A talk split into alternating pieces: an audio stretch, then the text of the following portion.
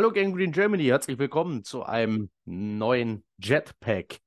Ähm, ja, ich sitze alleine hier. Warum sitze ich alleine hier? Ähm, aus organisatorischen und gesundheitlichen Gründen, ähm, die zum Beispiel unsere Gäste betreffen, ähm, wäre der Podcast jetzt beinahe ausgefallen. Das will ich vermeiden. Deswegen sitze ich hier alleine und versuche euch jetzt einfach mal mitzunehmen auf eine kleine Reise über die News nach Miami, von da aus zurück nach New York und dann nach Washington. Mal gucken, ob das alleine solo klappt. Ich finde es sehr, sehr schwierig, alleine sowas aufzunehmen, weil es niemanden gibt. Ähm, also jede Meinung, die ich jetzt äußern werde, bleibt dann einfach unkommentiert stehen. Das ähm, finde ich immer ein bisschen komisch.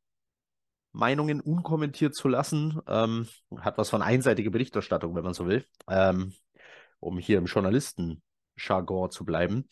Wir schauen mal, ob ich es hinbekomme, wie ich es hinbekomme äh, und was letztendlich dabei rauskommt. Ähm, mich interessiert danach brennend eure Meinung, ähm, wie ich das hier irgendwie halbwegs hinbekommen habe. Und ich hoffe, von der Zeit her kommen wir auf ein Level, ähm, das jetzt länger ist als eine äh, Insta-Story. Ähm, und ja, es wird wahrscheinlich kürzer als ein normaler Podcast werden, weil auch niemand anders äh, dann einfach mitredet. Ähm, genau. Ähm, wo fange ich an? Bevor wir zu den News kommen, ähm, der Jetpack Spreadshirt Shop hat immer noch geöffnet und Spendenaktion läuft auch noch bis zum 15.01. Ähm, wir hatten schon ganz tolle Bestellungen mit dabei. Ähm, manche Leute bestellen sich einfach nur eine Tasse und dann gibt es Leute, die eskalieren hier richtig. Vielen, vielen Dank für jede Bestellung, für jede Spende an die DKMS, die hier dadurch reinkommt. Und vergesst nicht, wer einfach so spenden will, ohne was zu bestellen, meldet euch einfach bei uns, fragt nach der IBAN, äh, die es dafür braucht. Und dann könnt ihr unter dem Kennwort DKMS einfach eure Spende ebenfalls an den Gangrene Germany e.V. schicken, der die, ganze Sache dann am 15.01. weiterleiten wird. Danke, danke, danke für eure Unterstützung. Damit sind wir eigentlich schon beim nächsten Thema, beim Thema News. Aaron Rodgers ist aktiviert im 53-Mann-Kader. Ähm, er wird aber nicht spielen. Ähm, es scheint noch nicht so zu sein, dass seine Reha so weit fortgeschritten wäre, dass er spielen kann. Ähm, bedeutet, er ist im 53-Mann-Kader und steht an der Seitenlinie. Wer Quarterback spielen wird, wissen wir aber auch noch nicht, weil Zach Wilson sich im Concussion-Protokoll befindet nach einer Kopfverletzung letzte Woche im Spiel gegen die Dolphins. Dazu gleich mehr. Ähm, für Aaron Rodgers wurde Platz geschaffen im Kader. Fullback Nick Borden wurde dafür entlassen. Also man hat Platz geschaffen für den Quarterback, der nicht spielen wird, indem man einen Spieler, der schon gespielt hat, entlassen hat ich verstehe den Move ehrlich gesagt nicht so ganz, auch wenn Nick Borden jetzt keine Spielzeit hat, die irgendwie relevant gewesen wäre. Ähm, ist es trotzdem doch irgendwie komisch, oder? Ich weiß nicht, wie ihr das seht. Finde es ein bisschen seltsam. Aber vielleicht geht es auch nur um die Moral des Teams, äh, Aaron Rodgers in voller Montur an der Seitenlinie stehen zu haben. Ähm, und dann schauen wir mal. Ich hoffe, er muss nicht aufs Feld, weil das bedeuten würde, dass sich irgendjemand anders wieder verletzt hat. Ähm, Außerdem bin ich mir eben nicht sicher, ob die Achillessehne wirklich schon so weit ist, dass sie auch halten würde, wenn er sagt, ah, nee, er braucht eigentlich noch die Reha. Und es ist ja so, Aaron Rodgers hat lange, lange schon angekündigt, alle überraschen zu wollen mit seiner schnellen Genesung und wieder auf dem Feld stehen zu wollen. Und eigentlich ist er ja gerade der Typ, der ähm, Worte gerne Taten folgen lässt. Deswegen kann ich mir vorstellen, dass er eigentlich doch lieber auf dem Feld stehen würde, weil er auch diese Deadline Weihnachten, äh, Deadline, falscher Ausdruck, aber ähm, ja, dieses Datum Weihnachten genannt hat als potenzielles Rückkehrdatum und jetzt kann er es nicht machen. Ich denke, das stört ihn. Kann ich mir bei seiner Art des Ehrgeizes durchaus vorstellen. Ähm, ich hoffe trotzdem, er muss nicht aufs Feld. Ähm, weil ich nicht weiß, ob hier eine Achillessehne so wieder hält, dass sie nicht äh, dann wieder reißt und dann haben wir den nächsten Salat. Gut, wenn er es nochmal schafft, innerhalb von, keine Ahnung, circa 90 Tagen zurückzukehren, kann er ja dann fast die Vorbereitung schon wieder mitmachen. Also besser jetzt als später. Nee, Quatsch, wünscht man natürlich keinem, soll bitte verletzungsfrei bleiben. Übrigens hat er in einem Interview gesagt, er möchte nicht nur ein Jahr für die Jets spielen. Ähm, das hier, also das kommende Jahr soll nicht sein letztes werden. Das war seine Ankündigung. Er kann sich vorstellen zu spielen, auch noch im Alter von 41 oder 42. Mal gucken, ob er diesen, diesen Worten Taten folgen lässt. Ähm, es wäre für die Quarterback-Situation der Jets sehr, sehr entspannend. Ähm, ich glaube nach wie vor, dass die Jets aufgrund dessen, dass sie Aaron Rodgers haben, ähm, die Finger weglassen von Quarterbacks im Draft. Soll nicht schaden, wenn es dadurch ein O-Liner wird, ähm, allen voran ähm, ein, ein, Tackle. Ähm, würde aber halt auch wieder hohes Risiko bedeuten, wenn sich Aaron Rodgers doch nochmal verletzen sollte, was ja durchaus passieren kann. Ähm, trotzdem holt man dann ja vielleicht, was die Backup-Situation äh, betrifft, jemanden, der ihn hier besser vertreten kann. Was sich im Coaching-Staff tun wird nach der Saison, werden wir erst sehen. Ähm, dann wissen wir mehr. Momentan alles Spekulation. Im Idealfall kommt Aaron Rodgers gesund zurück und spielt tatsächlich zwei Seasons einfach durch. Das wäre für alle äh, mit das beste Szenario. Ähm, und die Jets, wenn sie sich trotzdem, ohne dass er beleidigt ist, darum kümmern dürfen, die Nachfolge zu sichern, indem man irgendwo ein junges Projekt reinholt, dann wäre es wahrscheinlich auch gut. Ähm, das jedenfalls die Situation, in der die Jets jetzt sind, ähm, mit Aaron Rodgers im Kader. Zach Wilson hat sich im Spiel gegen die Miami Dolphins verletzt. Ähm, kurz vor der Halbzeit ging er raus, ging in die Kabine. Zu dem Zeitpunkt hieß es noch, um sich zu hydrieren. Äh, inzwischen wissen wir durch mehrere Quellen, unter anderem auch seine Mutter, die ähm, ein Video dazu veröffentlicht hat, was äh, anscheinend wirklich passiert ist. Er hat sich anscheinend bei einem harten Hit, ähm, wovon er viele gegen die Dolphins einstecken musste, verletzt und konnte dann irgendwann tatsächlich nicht weiterspielen, hat die Welt doppelt gesehen. Äh, hat versucht, auf dem Feld zu bleiben, hat sich dann aber dagegen entschieden oder entscheiden müssen, vielmehr. Hm, Im Concussion-Protokoll war er nicht, weil es gibt ja eigene Scouts, die nur dafür da sind, ähm, mögliche Concussions zu erkennen und Spieler dann ähm, über Funk ins blaue Zelt schicken können. Und das ist hier nicht passiert. Also Zach Wilson war zu diesem Zeitpunkt nicht im Concussion-Protokoll. Ähm, das kam jetzt erst danach raus, weil es dann eben als Kopfverletzung deklariert wurde. Er ist wie Coach Salah sagt, auf dem Weg der Besserung, aber er ist noch nicht clear für Sonntag. Also noch ist er questionable. Mal gucken, ob dann doch Trevor Simeon spielt. Ähm, genau, das war es eigentlich schon zu Zach Wilson. Ähm, ja, zum Spiel gegen die Dolphins. Das können wir schnell abhaken. Ähm, kein Punkt ist halt schon. Ja, damit kann man auch bei einer schlechten Offense kaum rechnen, dass es nicht mal für ein Field Goal reicht, aber die Dolphins haben einfach auf beiden Seiten des Balles, ähm, vor allem an der Line of Scrimmage, äh, dominiert. Ähm, was hier teilweise drei, sogar vier Leute an der O-Line vorbei auf Zach Wilson zugestürmt kamen, war unwahrscheinlich. Und während er gegen die Texans gegen Druck noch ganz gut aussah, weil da nur einer oder mal zwei Leute durchkamen und er sich mit Rollouts äh, retten konnte und sogar noch Plays machen konnte, war das natürlich gegen drei oder vier Leute, die so schnell da sind, wie das jetzt gegen die Dolphins der Fall war, einfach überhaupt nicht möglich. Ähm, bei aller Kritik, die ich sonst an Zach Wilson äußere, ähm, ich bin ja nicht blind, das habe ich auch gesehen, dass hier, egal wer da hinter dieser O-Line gestanden wäre, nicht viel zu machen gewesen wäre. Ähm, die Gründe dafür, ja, komme ich gleich dazu. Ich habe mir da was aufgeschrieben, auf was ich äh, in diesem Podcast eigentlich ganz gern mit Malte oder Daniel oder Knut oder sonst irgendwem diskutiert hätte. Und dazu kommt es jetzt leider nicht. Deswegen kann ich es euch einfach nur danach erzählen. Machen wir erstmal dieses Spiel schnell weiter. Äh, nachdem die Dolphins sehr schnell geführt haben, konnten sie mit ihrer Offensive und ihren schnellen Running Backs dann über ähm, ja, viele Runs äh, der doch immer noch gefährlichen ähm, Interior D-Line der Jets, allen voran Quinn Williams, aus dem Weg gehen und so Plays und Plays machen, Yards und Yards holen und so immer wieder äh, punkten. Ähm, während die Jets Offense gemacht hat, was eine Jets Offense gegen so viel Druck und solch, so eine harte Defense dann eben macht, nämlich gar nichts. Ähm, dann ging es recht schnell dahin. Ich glaube, damit können wir die Analyse zu diesem Spiel eigentlich schon abhaken. Was ähm, was soll ich noch groß versuchen zu analysieren und Dinge zu finden, die hätten anders laufen können oder wie man das Spiel noch hätte gewinnen können?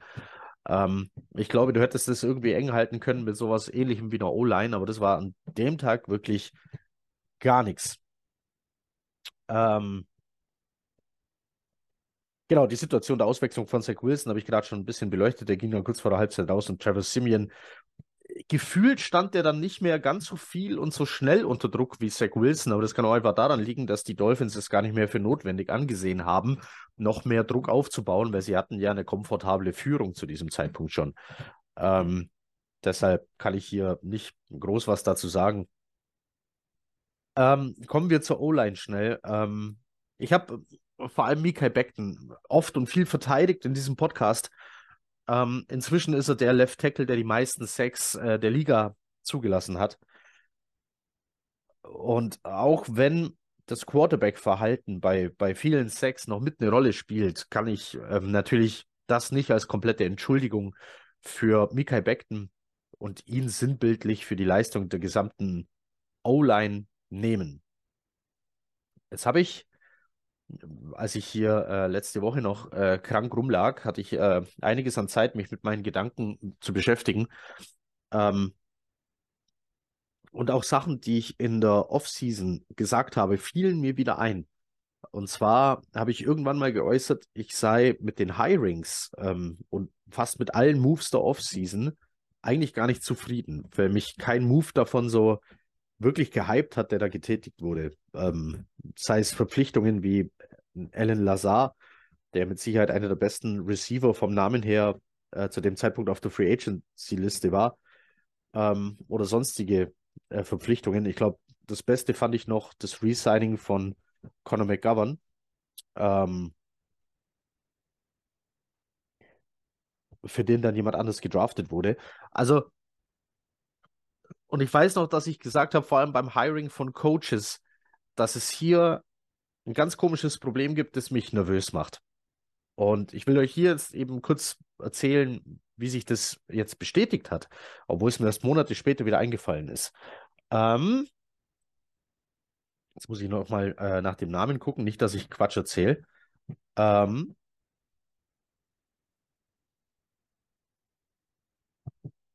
und zwar haben die, Co äh, haben die äh, Jets den ehemaligen O-Line-Coach der Tennessee Titans verpflichtet. Ähm, Keith Carter heißt der gute Mann, der vorher eben bei den Titans war und nach der Saison 2023 von denen entlassen wurde.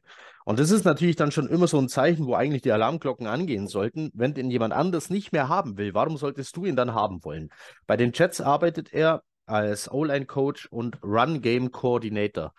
Und ähm, das erklärt vielleicht, warum er versucht, einen, einen Delvin Cook immer über die Mitte irgendwo reinzuschicken, weil er wahrscheinlich glaubt, äh, das sei Derrick Henry. Aber das funktioniert halt einfach nicht. Ähm, Keith Carter hat nach der Saison 2022 hatte er, ich muss anders anfangen. Pro Football Focus rankt nach jeder Saison die O-Lines. Und dieses Ranking basiert natürlich auf den Grades, die Pro Football Focus den einzelnen Spielern der O-Line gibt. Ähm, da gibt es ein, ähm, ein Run-Block-Grade und ein Pass-Block-Grade. Ähm, das ergibt ein Gesamtgrade und das Gesamtgrade von allen fünf Leuten gibt dann so ein Durchschnittsgrade der gesamten O-Line natürlich. Jetzt wissen wir alle, dass Pro Football Focus nicht die ganze Wahrheit ist. Das ist ganz klar. Ihr werdet auch überrascht sein, wie die äh, Jets O-Line nach der Saison 2022 gegradet war. Das war nämlich sehr viel höher, als es das auf dem Feld aussah. Würde aber meine Theorie bestätigen, oder was heißt Theorie? Das ist keine Theorie, sondern das hat die Praxis in der NFL über Jahre und Jahrzehnte hinweg schon gezeigt, dass fünf solide O-Liner, also für sich alleine gesehen solide, eine gute bis sehr, sehr gute, irgendwo da dazwischen kann sie sich bewegen, äh, O-Line ergeben kann weil eine O-Line einfach nicht nur daraus besteht, da kommt ein Snap und dann blockt man einfach jemanden, der da dahergelaufen kommt, sondern O-Line-Play ist ja äh, komplexer, als man hier vermuten mag. Versucht einfach mal äh, so eine Art Fangen zu spielen. Stellt euch zu fünft nebeneinander, lasst vier Leute auf euch zulaufen und versucht alle vier zu fangen. Ihr werdet es nicht schaffen. Ähm, das sind dann eben Blocking-Schemes, die das die es gibt, geben muss, um eine O-Line so zu koordinieren, dass keiner durchkommt. Und das ist halt unglaublich schwierig, weil auf der anderen Seite steht nun mal eine Defense, da stehen Defense-Spieler, da stehen Defense-Koordinatoren und die wissen natürlich auch, was äh, Sache ist in der NFL. Das sind keine Kinder von Traurigkeit, das sind keine Leute, die da irgendwie hobbymäßig ähm, irgendwas probieren, sondern das sind Profis am Werk. Das macht Blocking einfach schwer. den Ball richtig zu snappen, zum richtigen Zeitpunkt mit dem richtigen Snap-Count, ähm, ist dann nochmal eine Wissenschaft für sich, genauso wie die Protection Calls und, und, und. O-Line-Play gehört nun mal ganz, ganz viel dazu. So, nach der Saison 2022 hat Pro Football Focus die Jets O-Line auf Platz 11. Das ist äh, sehr viel höher, als ich das erwartet hätte, als ich nach diesen Statistiken geguckt habe. Die Titans O-Line war zu dem Zeitpunkt auf Platz 16. Das heißt schon mal fünf Plätze unter dem, was die Jets da eigentlich schon mal hatten. Ähm, übrigens wurden natürlich so Wechsel äh, auf der O-Line mit berücksichtigt. Auch die Ersatzspieler wurden ja irgendwann mal gegradet und dann wurde da ein neuer Grade berechnet. Nochmal, Pro Football Focus nicht die ganze Wahrheit. Platz 11 kommt mir auch selber furchtbar, furchtbar hoch vor. Ähm, aber selbst wenn Pro Football Focus nicht die ganze Wahrheit ist und wir die SEC-Zahlen zum Beispiel angucken nach der Saison 2022, ist es durchaus möglich, dass sich die Jets O-Line hier eher irgendwo im mittleren Bereich der Liga bewegt hat, anstatt im unteren. So, jetzt kommen wir zur Saison 2022, als dann schon auch verletzungsbedingt hier einiges den Bach runterging. Und die Jets sich nach der Saison eben einen neuen Offensive Line Coach geholt haben. Die Jets haben in dieser Pro Football Focus Liste nach der Saison 2022, also jetzt eben dieses Jahr im Januar, die 31. O-Line gestellt. Also 30 andere Teams waren besser. Und jetzt kommt der Knaller. Könnt ihr euch vorstellen, welches Team das einzige war, das in diesem Grading eine schlechtere O-Line gestellt hat? Der einzige O-Line-Coach, der es geschafft hat, eine schlechtere O-Line als die Jets hinzustellen? Richtig, die Titans. Und wisst ihr, wen die Jets verpflichtet haben? Diesen Typ. Es ist unglaublich, dass man die Wahl zwischen 30 anderen O-Lines und deren Coaches hatte und sich für den entschieden hat, der entlassen wurde weil er die schlechteste O-Line der Saison hingestellt hat. Das war mir damals nicht bewusst. Mir war nur klar, wenn du eine erfolgreiche Offense oder Defense spielen willst, hol dir Coaches aus anderen erfolgreichen Offenses oder Defenses. Diese Liga ist eine Copycat-Liga. Wenn was funktioniert, nutze es für dich. Es wird noch eine Weile funktionieren. Ähm, gut, manches funktioniert dann weniger ähm, gut. Also im kürzeren Zeitraum dann auf einmal weniger gut als andere Sachen, die sich dann über Jahre bewähren. Nochmal, auch auf der anderen Seite des Balls stehen immer auch Profis, die lassen sich da durchaus was einfallen. Aber wenn du jetzt erfolgreiche Offenses siehst, die sind dann auch über Jahre hinweg weiter erfolgreich, obwohl dein Offense-Coordinator vielleicht irgendwo anders einen Head-Coach-Job bekommen haben, weil das eigentliche System mit den Leuten, die es betrieben haben, bleibt und eine gewisse Erfahrung vielleicht dann doch innerhalb des Teams vorhanden war, sodass man den alten Offense-Coordinator teilweise intern ersetzen konnte und so weiter und so weiter. Und da will ich jetzt gar nicht weiter drüber spinnen. Dazu werden wir ja vielleicht in dieser Offseason noch kommen, worauf ich da hinaus will. Ähm, oder wer dann so begehrte Ziele wären. Ähm, die Stichworte sind üblich, ne? Chiefs, äh, dieses Jahr Lions, Bengals, ähm, Offenses, die es nun mal schaffen, den Ball besser zu bewegen als andere, was wahrscheinlich auch am System liegt und den Leuten, die dieses System einfach ähm, mit reinbringen. Und jetzt holst du dir also einen ehemaligen Offense-Coordinator ähm, der Packers für deinen Quarterback Aaron Rodgers und passt es mit dem Run Coordinator, Run Game Coordinator und O-Line Coach, der vorher bei den Titans und Falcons war. Und das, also, da, wenn ich eine Unit von so jemandem trainieren lasse, muss ich eben damit rechnen, dass diese Unit dann vielleicht nicht gut ist, obwohl die einzelnen Spieler vielleicht gar nicht so schlecht wären. Ja, das klingt jetzt schon wieder wie eine Verteidigungsrede für Mikai Beckton, aber dann nehmen wir mal Beckton raus und nehmen eben Leute wie Conor McGovern oder jetzt Joe Tipman, der vor dem Draft für mich absolut aussah wie ein Starter in dieser Liga, ähm, der auch jetzt ganz gute Block-Grades hat, ja, aber trotzdem kommt über die Mitte immer wieder auch was durch. Hat man jetzt gesehen, Wilkins und Sealer, äh, wie, sie, wie, sie dann, wie sie dann auf der Jagd, nein, wie sie dann auf der Jagd nach Zach Wilson waren. Also, es funktioniert einfach nicht. Die Einheit Jets O-Line funktioniert nicht. Und ich glaube, dass Keith Carter hier ein Name ist, den man mal erwähnt haben muss ja, man kann jetzt über ihn wieder auf Salah und ähm, äh, Joe Douglas kommen, weil ja die für, die für, solche Hirings einfach dann verantwortlich und zuständig sind. Ähm, und einer von denen kam auf die Idee, ja, das ist eine gute Idee, den Typ zu holen, der letzte Saison die schlechteste O-Line aufs Feld gestellt hat. Und sowas muss einfach aufhören. Egal, ob die jetzt bleiben oder nicht, aber von solchen Gedanken kommen sie hoffentlich, hoffentlich, hoffentlich weg. Ähm, ich wünsche wirklich eigentlich niemandem was Schlechtes, aber ich hoffe wirklich, Keith Carter verliert seinen Job. Ähm, einfach weil er für mich mit einer der Gründe ist, warum die O-Line auch jetzt am Sonntag so aussah, wie sie aussah. Ähm, weil ich glaube wirklich, wenn du lang genug unter den Leuten suchst, die, auch vor den Verletzungen, die da waren und auch jetzt, du wirst irgendwie fünf Leute finden, die halbwegs brauchbar sind. Die sind alle aus irgendeinem Grund in der NFL. Und dass die dann aber so auseinanderfallen, kommt mir einfach zu extrem vor. Und da spielt Coaching dann eben eine ganz große Rolle. Und darauf wollte ich einfach mal hinaus, ne, dass Keith Carter hier jemand ist, der kommt mir zu gut weg, wenn ihr so wollt. Der bleibt völlig unerwähnt. Ähm, ist aber so ein Hiring, wo du sagen musst, okay, er, er muss weg und vielleicht sogar, wer auch immer ihn eingestellt hat und auf die Idee kam, aus ähm, von einer schlechten Unit den Coach zu holen, um damit die eigene Unit besser zu machen, das ist irgendwie ein ganz komischer Gedanke. Vielleicht hätte man dann doch eben Ausschau halten sollen nach einer guten O-Line. Und natürlich kannst du nicht von allen Teams den O-Line-Coach einfach loseisen. Das wird nicht gehen. Wenn die selber einen guten O-Line-Coach haben und eine gute O-Line, geben sie den ja nicht her.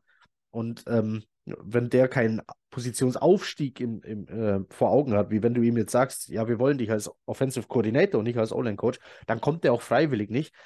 Aber der hat ja auch Assistenten, der hat ja auch Leute, ähm, wie einen äh, Run-Game-Coordinator, der mit für die Blocking-Schemes verantwortlich ist. Und dann wäre vielleicht so einer von der Top-Offense, von der Top-O-Line die bessere Wahl gewesen, als der Typ, der es geschafft hat, die einzig schlechtere O-Line aufs Feld zu stellen, als er die Jets selber hatten. Ja, das war mein, Kate, äh, mein Take zu ähm, Keith Carter. Ähm, das jetzt hier leider, weil ich alleine hier sitze, unkommentiert bleibt, aber Vielleicht habt ja ihr Bock jetzt eine Kommentarspalte aufzumachen bei Facebook, bei X, also früher Twitter, bei, bei Insta vielleicht sogar ähm, oder hier bei YouTube und eure Meinung da mal reinzuschreiben. Ob ihr das ähnlich seht wie ich, dass hier Coaching auch eine ganz große Rolle spielt und es nicht nur an den fünf Jungs liegt, die undankbarerweise aufgrund von vielen Verletzungen auf einmal hier auf dem Feld stehen müssen und äh, Leistung bringen müssen. Klar ist ihr Job, logisch, auch ein Backup muss jederzeit bereit sein, aufs Feld zu stehen. Aber die kassieren äh, von uns Fans ordentlich Prügel für das, dass sie nicht blocken. Und vielleicht können sie gar nicht so viel dafür. Äh, deswegen dieser Take. Gut. Äh, also schreibt mir eure Meinung, würde mich wahnsinnig interessieren, wie ihr das seht. Ähm, dann kommen wir schon zum nächsten Thema und das ist ähm, unser Gegner, die Washington Commanders. Das Ganze findet an Heiligabend um 19 Uhr statt. Ähm, und bevor ich jetzt hier das äh, schnell abarbeite, ich habe ja Zeit. Theoretisch könnte ich hier eineinhalb, zwei Stunden quatschen. So lange geht ja ein Podcast üblicherweise. Ich gönne mir erstmal einen Schluck zu trinken. Hm. Alleine quatschen ist ganz schön anstrengend. Was ich allein vermisse bei so einem Podcast sind die Ausschweifungen, dass man mal auf andere Themen kommt. Wie zum Beispiel, wie verbringen andere Leute eigentlich Weihnachten? Was ist so zum Essen geplant? Das ist aber die große Frage. Was gibt es eigentlich zu essen? Ähm, wer jetzt hier Bock in die Kommentare zu schreiben, mich würde interessieren, ob ihr Traditionalisten seid, sprich eher das äh, kleine Essen ähm, bevorzugt, ne? so die klassischen, was weiß ich, Bratwurst, Sauerkraut oder seid ihr die pompösen Festbraten-Genießer? Äh, Ente, Gans und so weiter, was an Weihnachten so alles auf den Tisch kommt. Darüber würde ich jetzt zum Beispiel gerne mit, mit den anderen Jungs quatschen. Das wäre wahnsinnig interessant, wie die so Weihnachten verbringen. Na, vielleicht wollen sie das hier ja selber kommentieren. Ich jedenfalls begebe mich am 24. Ähm, erstmal zum Weißwurstfrühstück. Ne? Bayerisch äh, macht man das so an Heiligabend. Äh, abends dann zur Familie meiner Frau klassisch Raclette. Ähm, und die, den Gänsebraten gibt es dann erst am ersten Weihnachtsfeiertag bei meiner Familie. Und ich glaube, da bin ich dieses Jahr schon durch. Relativ stressfrei. Ab dem ersten Weihnachtsfeiertag nachmittags quasi schon äh, ja, Zufriedenheit. Ähm, Harald Junke hat Zufriedenheit mal definiert mit keine Termine und leicht einsitzen. So werde ich das handhaben. Ähm, die Weihnachtsgrüße lasse ich euch am Schluss dieses Podcasts da. Wir quatschen jetzt über Washington nach diesem kurzen Ausflug zu einem anderen Thema. Die Washington Commanders, wie sie heute heißen, nachdem sie schon Boston Braves, Boston Redskins, Washington Redskins und Washington Football Team hießen, wurden dieses Jahr verkauft. 6 Milliarden Dollar war der ganze Spaß wert an eine Investorengruppe rund um den äh, Investor Josh Harris. Äh, dem gehört der ganze Bums jetzt. Seit August wird schon wieder spekuliert, ob die nicht zurückkehren zum alten Namen. Also Redskins. Ähm, ich bin nicht betroffen, deswegen brauche ich mir nicht anmaßen, irgendwie mich dazu zu äußern, ob Redskins jetzt ein, äh, ein racist Term ist oder nicht. Vom Gefühl her würde ich sagen, ja, wenn du jemanden als Rothaut bezeichnest, dass es eher nicht so okay ist, ähm, das sagt mir so mein Gefühl. Ähm, deswegen bin ich mir nicht sicher, ob das eine gute Idee wäre. Ich fand übrigens Washington Football Team ganz cool, aber das funktioniert leider nicht in der englischen Sprache, auf was ich da hinaus will, weil in Deutschland haben wir nun mal drei Artikel, der, die, das und alle Football-Teams sind die. Die Jets, die Dolphins, die Bills, die Steelers, die Ravens, die Bengals, die, die, die, die, die. Und in Deutschland hättest du dann richtig auftrumpfen können, wenn du sagst, wir sind das Footballteam. Nicht ein Footballteam, das Footballteam. Wäre cool gewesen, hätte ich zumindest in Deutschland so behalten. Funktioniert im Englischen leider nicht. Ich bin sehr gespannt, was sie machen, ob es nochmal ein Rebrand gibt und wo die Reise hingeht. Ähm, ich glaube, es gibt äh, schon eine Gruppe von Native Americans, ähm, also Indianer, wie man bei uns sagt, ähm, die sogar mit einer Rückkehr zu Redskins einverstanden wären, wenn man dem äh, dargestellten Häuptling, den es wohl wirklich gab, entsprechend ähm, eine, eine, eine Ehre erweist. Ähm, man darf gespannt sein, was dann letztendlich diese Gruppe oder Josh Harris als äh, Hauptanteilseigner dann, was die sich einfallen lassen. Die Washington Redskins, äh, jetzt sage ich selber, äh, die Washington Commanders haben Probleme diese Saison, stehen ab und zu mit nur, äh, stehen zurzeit mit nur vier Siegen da. Ähm, haben ihren Quarterback Sam Howell ausprobiert, den sie sich ähm, recht spät im Draft schon im Jahr davor geholt haben. Also er ist kein Rookie, obwohl er jetzt erst auf dem Feld steht. Den haben sie ausprobiert. Und Sam Howell hat seine Stärken, aber auch seine Schwächen und er hat ein äh, ganz gewaltiges Problem. Sam Howell wurde bis zum jetzigen Zeitpunkt schon 59 Mal gesackt. Seine Sack-Rate ist so hoch pro Spiel, wie oft er gesackt wird, dass er gerade auf dem Weg ist, den Rekord zu brechen. Der Rekord ist irgendwo bei 75, glaube ich, oder 72 und wurde gebrochen oder aufgestellt von David Carr. Äh, der war der am häufigst gesackte Quarterback der Liga. Auf Platz 2 übrigens Zach Wilson. Ähm, aber mit Abstand. Also Sam Howell ist nicht nur ein bisschen vor den anderen, sondern der ist gewaltig vor den anderen. So mit 15, 16, nahe an die 20 6 mehr auf seinem Konto ähm, als der zweitplatzierte Zach Wilson dann. Ähm, was könnte jetzt bei den Redskins solche Probleme sein? Äh, ich glaube, die haben auch ein Problem an der Seitenlinie stehen. Die haben sich verstärkt äh, mit einem ganz, ganz heiß begehrten Offense-Coordinator, der eigentlich über Jahre hinweg ähm, dem zugetraut wurde, einen Headcoach-Job irgendwo zu übernehmen. Und das war Eric Bienemy, der ehemalige Offense-Coordinator der Kansas City Chiefs. Der war jedes Jahr irgendwo Thema, wurde eingeladen zu Head-Coaching-Interviews, hat die nicht bekommen. Da kam eine große Rassismusdiskussion auf, ähm, ob er deshalb den Job nicht bekommt. Andere haben gesagt, naja, vielleicht ist ein guter Offense-Koordinator halt auch kein guter Head-Coach oder er verkauft sich in den Interviews einfach schlecht. Vielleicht ist äh, zwischenmenschlich hier irgendwo ein Problem, äh, dass er deswegen nicht zum Zug kommt. Und auf einmal verkündet er, er geht. Er verlässt die Kansas City Chiefs, aber nicht für einen anderen, äh, nicht für einen Head Coach Job, sondern für einen anderen Offense Coordinator Job. Und dieser Job war eben bei den Washington Commanders. Da steht er als Offense Coordinator mit Sam Howell als Quarterback und eigentlich ganz tollen Offensivwaffen, äh, wie ein, ein Dodson, wie ein ähm, Curtis Samuel oder natürlich allen voran Scary Terry McLaurin. Äh, ganz tolle Wide Receiver eigentlich, die alle mehr Stärken als Schwächen auf jeden Fall aufweisen können. Und irgendwie kommen sie da doch nicht zum Zug. Ähm, was Eric Bieniemy vielleicht ausbremst, ist Head Coach Ron Rivera, der gleichzeitig ähm, der Leiter aller Football Operations ist, also wenn man so will, der General Manager, sowas wie Bill Belichick äh, in New England momentan noch ist. Ähm, und Ron Rivera hat ebenfalls so seine Fehlentscheidungen getroffen, was Free Agency Signings angeht oder auch ähm, wie viel Potenzial er letztendlich aus seinen Draft Classes rausgeholt hat. Das alles hat den Kader ein wenig geschwächt. Und auch wenn sie auf manchen Positionen sehr, sehr stark besetzt sind, ähm, kamen die PS dann eben insgesamt nicht auf die Straße. Äh, Sam Howell ausgestattet mit einem Kanonenarm, der an Josh Allen erinnert, leider nicht mit der Präzision. Ähm, und dann haben wir eben noch das Problem, dass Sam Howell sehr schnell unter Druck gerät bei der O-Line, manchmal den Ball aber auch selber zu lange hält, weil er nicht so entscheidungsfreudig ist, wie man das von einem NFL-Quarterback vielleicht gerne hätte und unter Druck dann ebenfalls zu Fehlern neigt. Ähm, so hat er diese Saison zwar schon 19 Touchdown-Pässe geworfen, zum Vergleich Zach Wilson hat 8, glaube ich, aber auch 15 Interceptions. Äh, Zach Wilson hat 7.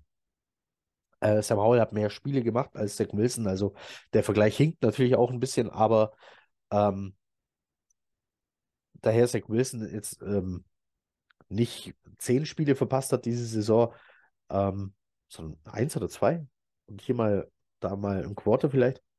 Ähm, ja, also Sam Howell ähm, hier natürlich dann mit, ja, selber mit einem Problem ähm, aufgrund von sowas. Aber zurück zu Ron Rivera, von dem eigentlich alle fest überzeugt sind, dass er am Ende der Saison entlassen wird. Und dann ist die Frage, was machen sie? Was macht Eric Bieniemy? Will der Head Coach werden? Will er Offense Coordinator bleiben? Ein spannendes Thema eigentlich, was in Washington hier so passieren wird. Manche waren schon überrascht, dass Ron Rivera nicht während der Saison entlassen wird. Der übrigens mit Interviews dieses Jahr von sich reden gemacht hat, weil er seine Coaching, sein Coaching-Stuff von Bus geworfen hat. Ähm, irgendwann hat er dann Einsehen gehabt und hat dann immer die Schuld einfach pauschal auf sich genommen, egal was passiert ist, zum Beispiel gegen der, nach der Niederlage gegen die Bills, äh, gegen die Bears, die zu dem Zeitpunkt noch kein Spiel gewonnen hatten. Und dann gibt es noch so eine Geschichte, äh, das habe ich heute so aufgeschnappt, ähm, als ich so ein bisschen geguckt habe, über was ich hier so quatschen äh, könnte. Die äh, Washington hatte einen der besten Long Snapper der Liga und zwar elf Jahre lang. Nick Sandberg, Sundberg geschrieben, äh, hieß der gute Mann. Und der hat jetzt im Interview nämlich vor ein paar Tagen erst behauptet, er wurde angelogen von Ron Rivera, der ihm gesagt hat, ja, ja, einen Vertrag mit dir kriegt man noch klar, kriegt man noch klar. Und drei Tage vor Free Agency wurde ihm dann mitgeteilt, nee, wir wollen gar keinen neuen Vertrag mit dir. Und der Verantwortliche dafür ist Ron Rivera, wenn er auch General Manager ist. Also er hatte nie vor, ihn zu verlängern. Das fand äh, Sundberg nicht so geil. Im darauffolgenden Draft ist Ron Rivera dann abgetradet, also hochgetradet, in der sechsten Runde, um sich einen anderen Long Snapper zu draften. Der junge Mann heißt Cheeseman, ja, Cheeseman, Käsemann, ähm, übersetzt. Ähm, und der wurde letzte Woche entlassen. Mitten während der Saison, weil seine Leistungen nicht so toll waren, die ganze Saison gab es immer mal wieder Ungenauigkeiten und letzte Woche dann äh, wurde der eigene Panther dann bei dem Spielzug sogar kurz äh, verletzt rausgenommen, äh, nachdem Snap so in die Hose ging äh, dass der äh, arme Mann dann überrannt wurde, bevor er panten konnte. Äh, kurz danach wurde dann auch noch ein Field Goal geblockt, äh, wegen einem schlechten Snap. Das waren dann zwei Fehler innerhalb kürzester Zeit in einem Spiel. Und so wurde dann Cheeseman entlassen. Also das ist ein Beispiel dafür, was Ron Rivera als General Manager da so treibt. Ähm, und er auf jeden Fall mit Anteil, äh, großen Anteil für die Situation von Washington. Washington hat schon angefangen, so eine Art Rebuild einzuleiten. Die haben nämlich ihre besten D-Liner, ähm, Chase Young und äh, Montez Sweat, verkauft. Äh, haben die beide ziehen lassen. Trotzdem hat es die D-Line in der Woche darauf, nachdem die beiden weg waren, das war in der Woche vor der Trade Deadline noch geschafft, ähm, ordentlich Dampf zu machen. Ähm, jetzt gerade merkt man den Abgang ein bisschen, die bringen nicht mehr so viel Druck auf den Gegner. Und das könnte eine Chance sein für die Jets. Ähm, das erinnert dann doch so ein bisschen an die Texans Defense, die ja an und für sich äh, auch nicht äh, von gestern ist, aber gegen die Jets dann irgendwie nicht in der Lage war, Zach Wilson so unter Druck zu setzen, dass der Fehler macht. Und damit komme ich eigentlich schon Richtung Ende dieses kleinen, aber feinen und kurzen Solo-Podcasts, den Keys to Win. Äh, gegen die Washington Commanders ähm, auf der einen Seite des Balles, glaube ich, ist es enorm wichtig, Druck auf Sam Howell zu bekommen. Das sollte die Jets D-Line auf jeden Fall hinbekommen.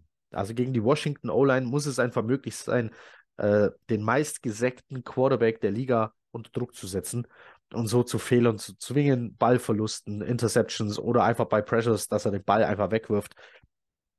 Und so der Washington Offense einfach lass dir das gar nicht in den Rhythmus kommen und vor allem vermeide tiefe Big Plays, weil Sam Howell mit seinem Arm kann ich auf jeden Fall tief schlagen, wenn er die Zeit bekommt, äh, hier jemanden anzuspielen. Das gilt es zu vermeiden. Sollte jetzt für eine immer noch gute Defense, ich weiß, das klingt nach so einem 0 zu 30, ähm, eigentlich nicht so, als ob man das sagen, laut sagen dürfte, aber das ist immer noch eine gute Defense-Unit, ähm, die es einfach mit der Miami Offense auch ohne Tyreek Hill zu tun hatte. Und hier hat äh, McDaniel einfach einen Wahnsinns-Job äh, abgeliefert und die Offense auch ohne Tyreek Hill optimal eingestellt. Ähm, und am Schluss musste er gar nichts mehr machen, außer laufen. Also immer noch eine gute Unit, ähm, die hier auf jeden Fall gegen Washington was ausrichten kann. Umgekehrt die eigene Offense. Versucht die Pocket so lange wie möglich sauber zu halten. Ähm, wie gegen die Texans, vielleicht kann der Quarterback, wer auch immer unter äh, Center dann stehen wird, irgendwie selber was kreieren, so wie Zach Wilson das gegen die Texans hinbekommen hat, auch mal mit Rollouts was zu kreieren, was zu tun. Und dann sollte man hier in der Lage sein, den Ball irgendwie zu bewegen und mehr als null Punkte aufs Board zu zaubern. Und dann wird es hoffentlich am Schluss ein knapper, dreckiger Sieg. Das hören jetzt auch wieder viele nicht gern. Ich selber eigentlich ehrlich gesagt auch nicht, weil ich weiß nicht, wie es euch geht, aber es ist nun mal Woche äh, 16. Ich habe den Draft schon, schon vor Augen. Ähm, und natürlich hätte ich gern einen hohen Pick und hätte gern einen Offensive Tackle, der auch auf der linken Seite spielen kann. Ähm, weil auch wenn ich vorher die O-Line noch in Schutz genommen habe, ist es ja trotzdem so, dass die Qualität insgesamt trotzdem auch bei den Spielern besser sein könnte. Also mein Wunsch aktuell wenn Aaron Rodgers gesund ist und zurückkommt und wir keinen Quarterback brauchen und du sowieso so hoch keinen draften kannst, weil er sonst beleidigt ist, dann wäre doch ein Tackle schön. Ich habe auch schon meine Favoriten, aber damit will ich euch jetzt natürlich während der Saison noch nicht auf den Sack gehen. Äh, das machen wir dann nach der Saison. Da quatschen wir dann über konkrete Namen und Szenarien, dann wissen wir auch, welchen Pick die Jets letztendlich haben. Ähm, schon krass, wenn man bedenkt, vor der Saison haben wir uns noch überlegt, wen draftet man denn mit so einem Pick 20 oder 24? Ja, jetzt reden wir wieder von den Picks 5, 6, 7, vielleicht auch 8, 9, 10. Ähm, wer weiß das schon? Es sind immer noch drei Spiele, die man gewinnen könnte. Washington ist eins davon. Also offensiv Pocket sauber halten, mach keine Fehler. Äh, und binde Brees Hall ins Passspiel ein. Ganz, ganz wichtig. Brees Hall ähm, hinter der Line, was vielleicht auch an, am Run-Game-Coordinator liegt, der der gleiche Mann ist wie der O-Line-Coach, ähm, reißt Brees Hall gar nichts. Aber als Passempfänger ähm, gibt Statistiken äh, unter den Running Backs, wo er die Liga anführt. Äh, ganz, ganz stark, was er hier macht als Receiver. Äh, natürlich, weil er sich auch ja, gezwungenermaßen teils anbieten muss, weil dem Quarterback oft die Zeit fehlt, tief zu gehen. Davon profitiert er natürlich. Aber äh, gute Arbeit darf man trotzdem loben und das hier ist gute Arbeit von ihm. Ähm, auch wenn er ein Running Back ist und ich oft über Running Back schimpf, da kann ich natürlich auch nicht dran vorbeigucken. Ja, als Receiver macht er einen tollen Job. Das ist auch das, was für mich letztendlich ein Running Back, wenn dann schon wertvoll macht, wenn er als Receiver performt und das tut Brees Hall hier definitiv. Als Runner kann er leider nicht glänzen aktuell in der Situation. Also Brees Hall wäre hier ganz toll. Ähm, Pocket clean halten, wenn nicht, schnelle Release. Brees Hall, Tight Ends sind hier auch ein Thema, äh, mit denen man hier angreifen könnte. Und dann könnte doch gegen eine ähm, Washington Defense, die ihre zwei besten Leute verloren hat, doch irgendwas drin sein bei einem Team, bei dem auch viel im Argen liegt, die sehr gebeutelt sind äh, durch die Saison, auch durch die Verantwortlichen. Äh, man hat hier viel gemeinsam mit den Washington Commanders. Ich hoffe auf einen Sieg. Ich tippe jetzt einfach mal ein 17-14 für die Jets. Ähm, und dann haben wir hier ähm, den nächsten Win eingefahren. Ähm, auch wenn es brotlose Kunst ist, muss man ja auch sagen, äh, aus dem Playoff-Rennen ist man nun mal äh, definitiv eliminiert. Ähm, hat damit die längste Phase ohne Playoffs in der nordamerikanischen Sportwelt. Also die großen Ligen, äh, Major League Baseball, NHL, NFL und äh, NBA gibt es kein Team, das so lange nicht mehr in den Playoffs war als die New York Jets. Traurig aber wahr. Mal gucken, was man da nächstes Jahr tun kann. Wer dann an der Seitenlinie steht, wer auf dem Feld steht. Langweilig wird es jedenfalls nicht. Das wird eine neue, aufregende Offseason. Ähm, aber jetzt bringen wir erstmal die Saison vollends, vollends rum. Ich kann mir jetzt noch einen Spieler aussuchen, den ich von den Washington Commanders haben will. Ähm, ich nehme hier Scary Terry McLaurin, ähm, toller Wide Receiver. Ähm, dann kann man die 20% Drop Rate von Alan Lazar ruhig, ähm, den kann man vom Hof schicken und dafür einen McLaurin aufstellen. Ich glaube, damit bin ich durch. Ähm, dann bleibt mir eigentlich nur noch eins zu sagen. Ich wünsche euch ähm, mit euren Liebsten, euren Familien, ähm, ist auch gut, dass ich einen Unterschied mache zwischen Liebsten und Familien. Äh, ja, kann man sich nicht ausruhen. Ähm, ich hoffe, ihr kommt mit eurem gut klar. Also, äh, so wie ich. Ähm, ich wünsche euch ganz tolle Feiertage, auch wenn ihr Weihnachten nicht feiert. Ähm, genießt trotzdem ähm, ein, ein ruhiges ähm, Ende des Jahres, äh, Jahreswechsel. Äh, vor dem Rutsch hören wir uns nochmal, denn nach dem Washington-Spiel ist ja eigentlich nur vor dem Browns-Spiel. Wir haben Thursday Night gegen die aktuell stärkste Defense der Liga. Ähm, wir versuchen davor natürlich noch irgendwie einen Podcast hinzuzimmern, was mit Feiertagen immer ein bisschen schwierig wird.